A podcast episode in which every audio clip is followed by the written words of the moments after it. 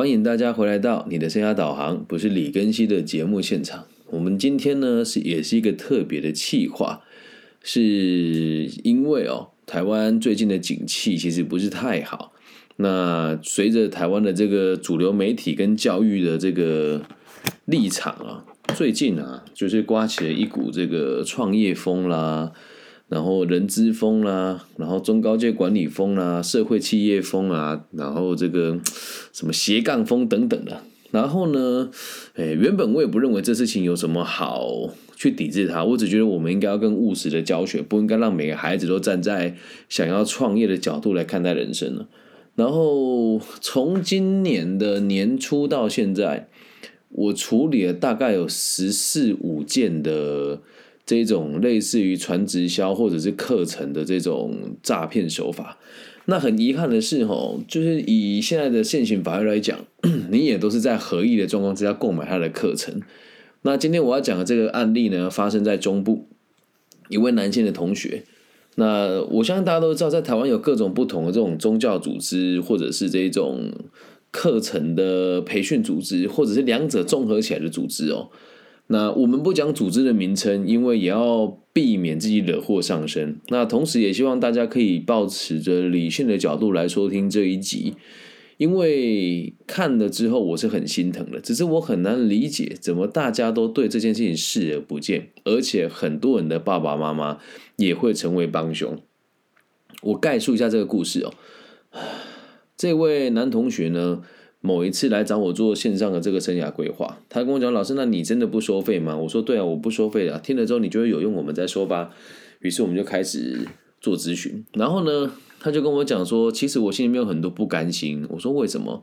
他说：“我在遇到你之前，我曾经参加过了很多这种自自我探索的课程啊，内在赋能啊，什么沟通的几阶段啊。”啊，然后这个从世界各地不同的这个专业教练啊等等，我一听就知道啊，这大概是什么系统？我说，请问是那个叉叉叉吗？他说对，但是他在台中上课，在台中呢，他用叉叉教育机构。我说哦，对，确实是这套系统没有错。然后我原本以为他只上了一阶的课程，他说我我想要去告那些人，我说有什么好告的？他说我就是钱付了之后，发现一点用都没有啊。而且我还在那边当志工，他这么跟我讲的时候，我第一个想法就是，你在那边当志工，然后你又想告人家，就代表你现在离不开嘛。那为什么离不开哦？来，各位同学，或者各位现场听众朋友们，你要先知道，这是非常惯用的一种技法跟伎俩跟手法。如果一个没有主见、生活没有重心，以及在家庭得不到肯定的人，不代表他的经济能力就有问题哦。如果一个人在社交圈或是在他的家庭里面得不到肯定，不代表他的社经地位，也不代表他的收入有问题哦。那这一群人最需要的是什么？就是团体的认同，以及别人对他的吹捧。那我听到这边，我就说：所以你还在那边当志工吗？他说：哎，对。我说：“那你当职工没有钱吧？”他说：“没有。”最离奇的事情是在他的履历自传上面的工作经验，竟然在他最近一次工作记工作的这个经验里面写了这个叉叉教育机构，写自己是职工，月薪是一万五。然后我就问他：“我说你遇到我之前，不要说遇到我之前，你像你到现在就觉得这这个大大机构不错吗？”他说：“没有啊，其实我觉得他很很糟糕。”我说：“那。”你要把钱要回来是不可能的。他说：“为什么？”我说：“这你你当初买课程的时候，你也是跟他 刷了卡，然后两个人是两情相悦的嘛？”他说：“对啊。”我说：“是，而且这东西是几年前花。”他说：“是三年前花的。”所以我说：“你花了三年前花了将近一百万买这些课程，你都没有去上，然后在那个地方当志工。”他说：“对，因为我没有通过他们的考核，所以我一直在那边当志工。”我说：“那你为什么今天突然想把它讨回来？”他说：“因为我突然能够理解你说的这一句话。”我说：“什么话？”他说：“那一些会跟你先收费的人都想延续你的问题，不是解决你的问题。”我说：“那你为什么不离开？”他说：“因为我的朋友都在那里呀。”那其实这这个案例一哈，负债多少？大概一百八十万左右，买了一大堆课程，还有录影带跟录音带，一百八十万。从二零二二零一九年开始买到现在，累计一百八十万，这是第一个案例哦。再第二个，发生在某个台中私立大学的化妆品相关科系里面，这个集团呢，已经不是第一次在我身边出现了。他是我身边有一个做复健师的朋友，也曾经着过他们的道。反正大体上就是说，我们是做美容的，做医美的。然后你可以成为我们的会员，再成为我们的经销商。那一次呢，就是三十万台币左右。那起手呢，也有十万。我我们这件事都常跟大家说，这个诈骗的起手是是十万块，最近哎三十万，最近变成十万了。为什么？因为有很多无良的车贷公司，现在跟这一些无良的集团做销金贷款的配合。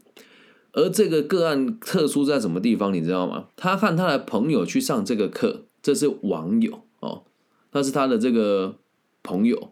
然后呢，他们两个一起去参加这个课程之后，参加了这个课程之后，然后他们的承办这个承办的人呢，就跟他们讲说，如果你要加入我们这个团队，你就得花十万块先买这个经销商的资格。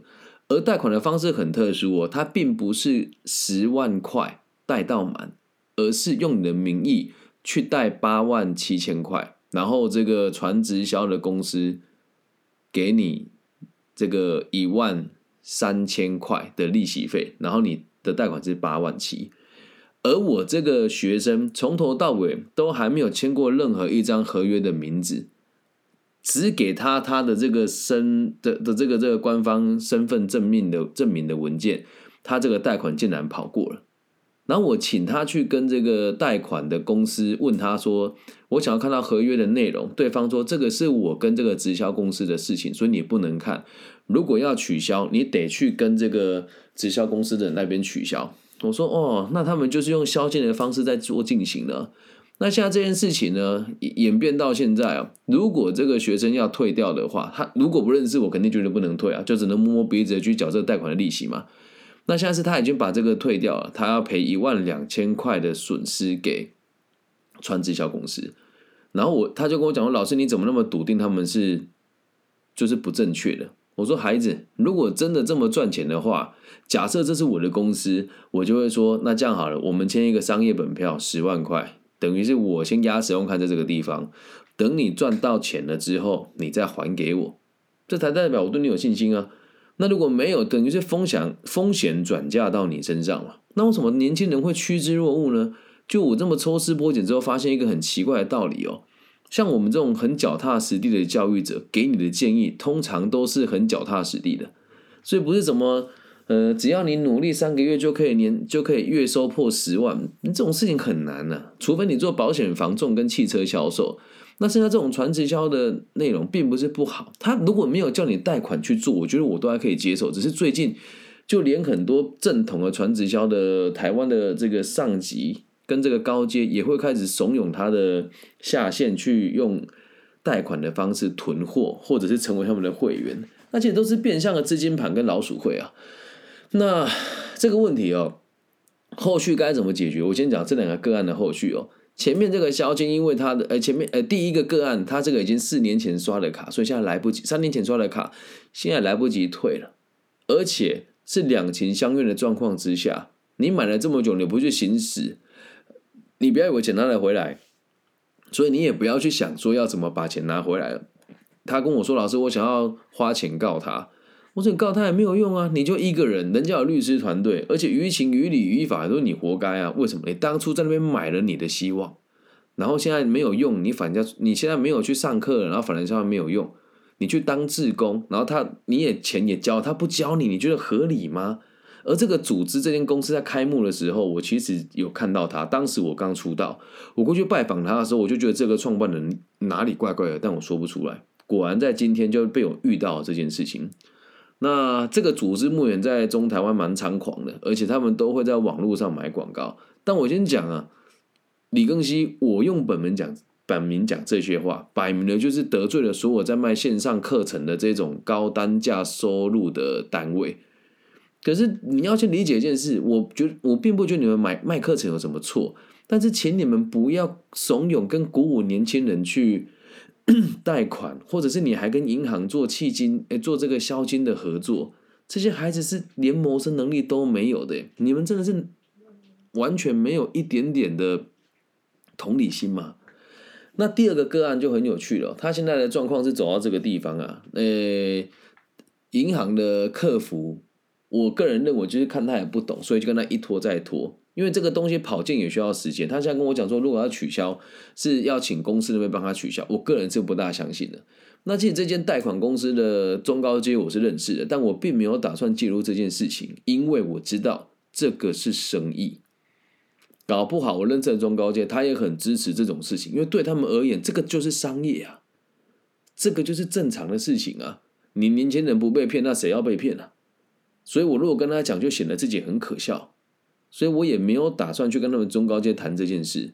这我最近就是 也觉得很难受的原因，是因为我看的我的朋友圈的人的公司会请一些没有能力的人来当管理阶层，跟来当 这个这个中高阶主管，而这些人很多也都是从这些机构出身的。那最有趣的事情是，当我的朋友公司出问题了，他们也会说：“更新，你可以帮帮帮帮忙吗？”我还是会协助他。为什么？我就是不相信大众有这么愚蠢，因为我们每天都在帮人家解决这些问题，可是我却要看着我周遭的人一个一个的把钱丢进去这些组织里面，钱就算了，时间也在这里面了。那再回来说说我这两个个案哦，后续我怎么带他们处理哦？来，第一个个案就是我们就不解决了，然后好好的去学习你想学习的事情，并且有能力认识新的朋友。把你过去在这个组织当中陪你一起堕落、跟陪跟一起骗你的人，不要再有任何的往来。他说：“可是老师这样很孤单呢。”我说：“那你希望跟一群对你不真诚、骗你钱的驴蛋将当朋友，还是没有朋友比较好呢？”他说：“我认为没有朋友比较好。”我说：“对，现在你可以这么告诉我。但如果两三个礼拜之后都没有人陪伴你，你肯定会跟我讲说，我还是需要人家陪，所以你得自己做决定。”那这个第一个朋友就大概到这边就结束了。我说，所以你现在开始设定什么目标，该做什么？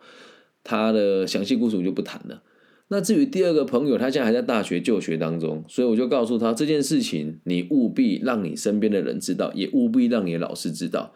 他说：“啊，老师，可是这样会不会是诽谤人家啊？他他搞不好没有骗我啊。”嗯，我认同你说的话。如果他没有骗你，那你说的话不是真的。你也没有得罪他，他说：“老师怎么会没有？我说的话就不是真实的，没有没有，你说的都是真实的。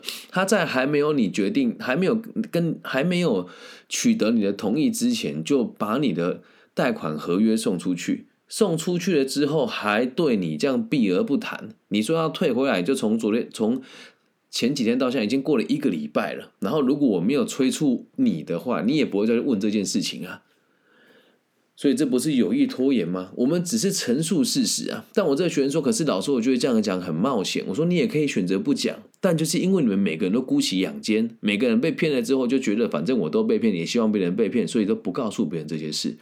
他说：“老师，你怎么都知道这这些东西啊？因为这些组织我也不是第一次接触到他们的。这两个同学来找我，这之之前都有很多被害者来找过我了。”那也不能讲亡羊补牢，我都已经在网络上开节目了，也都表达我的立场。更让我觉得遗憾的是，这两个人也都听过我的节目，然后事情到了这个无法收拾的地步，你们才来找我。你们在呃，这个第一个同学可能四年前我们做节目，但第二个同学是你已经认识我了之后还做这件事情，那我只能说相当可惜啊。这这这个。为什么会这样做呢？因为对方卖给你的是希望，而这东西跟跟毒品一样，它是不会解决问题的。它会在短时间让你得到快感，让你得到认同感，但是你到最后就会人财两失啊！现场有人说不讲不会比较好，没有错。你既然遇到，就要大胆说出来。那我觉得人性很奇怪啊！哎，我这么努力的为每一个人付出，就没看过有几个人会分享我的账号给别人看。然后我最近还遇到很奇怪的状况啊，在某一间大学有个小男生跑来问我很多问题，我就一一回答他。他是一名同志朋友，然后呢，他竟然跑去问他的同志朋友说：“ 因为我同志朋友很多嘛，说李庚希老师是很色的人吗？”天哪！此话一出，我说哇，怎么会这么说？这个事情，我对他，你大家都知道我的性向，我不可能对他有任何的想法。可是，当一个善良的人不去做包装的时候，真实到让别人无法相信他，这好像是变成我也有问题啊。所以我也希望大家，如果你有遇到这种类似诈欺的状况，请你们勇敢说出来。说出来不是去网络上说什么诉诸媒体哦，不是，是你要让给周遭的朋友知道，我曾经是被这种事情受害过。又或者是可以麻烦大家，如果有机会遇到，或者是看到类似的状况，可以善意的提醒他们。那如果你愿意的话，你也可以分享我的节目给他们听，或许可以让大家少花很多钱。那言归正传哦，在这个世界上，如果你要做生意，绝对没有什么所谓的去培训，然后人家给你商品让你去做。如果有，就是一定也要讲的很清楚。我培训完，我会安排什么课程给你，或者是我这个培训呢的成果是什么？你有达到了，我再跟你收费。否则，全部都是贩卖名为希望的鸦片。那这个东西哦，必须得讲啊。这群被骗的朋友们啊。第一位朋友家里很有钱，所以被骗个一两百万，他也没什么感觉，反正是骗爸爸妈妈的。但这么一骗，也把他的家庭关系压垮了。那第二位同学家境清寒呢，他目前就是负债这个八万七千块的这个消费的负债，现在只能慢慢还。那也还没有确定这个合约走到哪里。现在的状况是，起码要赔掉一万二，把合约终止掉。但是事情也还在进行当中。所以你要去看，说老师，那这么不合理的公司怎么能够存在呢？但人家合情合理也合法，人家也没拿枪抵着你的头要去上课，是你自己冲昏了头啊！而这个市场很有趣啊，有供给，有需求才会有供给，所以也不能怪罪这些商人，因为确实是无能跟懦弱的教育者，让我们的孩子变成了不相信学校的正统的教育，而选择相信江湖郎中。进而去负债购买这些名为希望的鸦片。其实你真的要讲哦，自古至今，从古至今都有这种类似的手法。那我相信，想要抵制他，想要抵制他人，不会只有我一个。可是话又说回来，我们抵制他有意义吗？因为这都是两情相愿的。所以希望大家记得一件事。如果你从今往后想要创业啦，想要学软性的课程啊，想要学口语口口语表达啦、沟通啦，呃，领导思维啦，哦，这个自信建立啊、自律啊，哈，然后还有这个呃人生的这个规划等等的课程，麻烦你们给小弟一个机会，我不跟大家收费，但是如果你听了之后还不错，你也可以付钱给我。那至于你们付不付呢？其实我真的也无所谓，我宁愿你把钱省下来去买你喜欢的东西，去买 iPhone，或者是买一买一只手机送你爸爸妈妈，也总好过你们把钱砸给那些卖鸦片的小坏蛋们啊。那至于你们愿不愿意照顾我，我也觉得无所谓了。其实今天呢，我在做这一期节目的时候，我心里面其实也有很多声音哦。我如此的真诚又认真的付出，可是这次台湾的这个某一些领导的。这个重新安排人力的历程也都经过了，在这一次的波段跟这个新的人力资源配置当中，我依旧是被遗弃的那一个。但是让我觉得最遗憾的事情是，这里面真的有一些人也会选择跟这些贩卖金、贩卖期望鸦片的人合作。所以我只能说，我的一个人能力有限，而且我也才三十五岁。再加上台湾这个环境，老年人的健康还不错，大家寿命都还蛮长的，一时半刻要推倒这个腐败的体制很困难。但我也希望大家能够理解，在生涯规划界跟讲师界，还是有这种有良心的老师存在，并不是每一个人都是用贩卖希望鸦片的方式来压榨学生，或者是跟上级取得挂钩之后，来让你们得到被教学的机会。我会继续努力的做我认为正确的教育。我也不害怕自己得罪人，但我也希望每一个被我帮助过的，或是认同我立场的朋友，可以帮我分享我的频道，又或者是真的能够捐款给我们的协会。因为现在募款到现在也不能说好了，也是说心灰意冷了哦。就是我也没有打算去消费我的学生，我每年大概会供养两到三个年收入在九十万以下的学生，一年三万块钱的奖学金。而这件事情也没有透过我的协会，我周遭的人也都不知道，包含我的爸爸妈妈也都不知道这件事情。可是今年有很多学生跑来跟我谈，跟我要就申请这个奖学金的制度，那我就在想说，那我应不应该去募款？但是也一样啊，我也募不到。最讽刺的是，这些学生被骗的钱也超过两三百万，可是宁愿拿去被骗，他也不会把钱捐到捐到他们认为可以对他们有帮助的地方。所以不管怎么样，我会继续坚持做我认为正确的事。那呃，如果你们有遇到类似的状况，或者是你的朋友又要去上什么课程啊，一次十几万啊、二十万啊，或者要跟你讲说，呃，难道你你你都没有这种想要进修的心吗？然后一堂课这么的昂贵哦，就把这一集分享给大家听。然后最后的最后，千万不要害怕失去这一群朋友。因为你们从利益的角度出发聚在一起，说老师哪有我们是为了学习在一起的？不，你们就是因为利益。因为你进来之后，这一群人都有钱可以赚，所以你只能跟他们是绑在同一条线上的蚂蚱，你只能去骗下一个人，这个组织才可以运作，懂吗？那我有没有指名道姓？如果你听了之后觉得不舒服，你是这个组织里面的人，也欢迎你来找我，这是我的本名。我做人很讲道义，也很。也也尽量不去得罪任何一位朋友。那如果你把这一集分享给你的朋友听，你的朋友如果翻脸了，你就要知道这个人不值得你往来。他说：“老师，那都你凭什么判定就只有你的教育是正确的？我没有说我是正确，但起码我不会叫人家贷款买我的课程，起码我不会跟收入不行的学生收费，起码没有人给我钱，我还是愿意做我想做的事情。这样能够理解吧？不要再去吃这些没有。”真实可以改善你生活的精神鸦片了。以上就是这一集的全部内容，希望大家喜欢。如果你们也认同的话，请帮我分享、订阅加按赞。那当然也接受各个不同管道的捐款，不管你在全世界哪一个角落，我们都会提供各种不同币别的捐款方式。只要你喜欢，私讯我，我会把汇款的这个方式分享给大家。期待我们节目的存在，可以带给这个社会更多安定的可能性。我爱你们，希望你们也一样能够感觉到我的温暖。大家晚安，拜拜。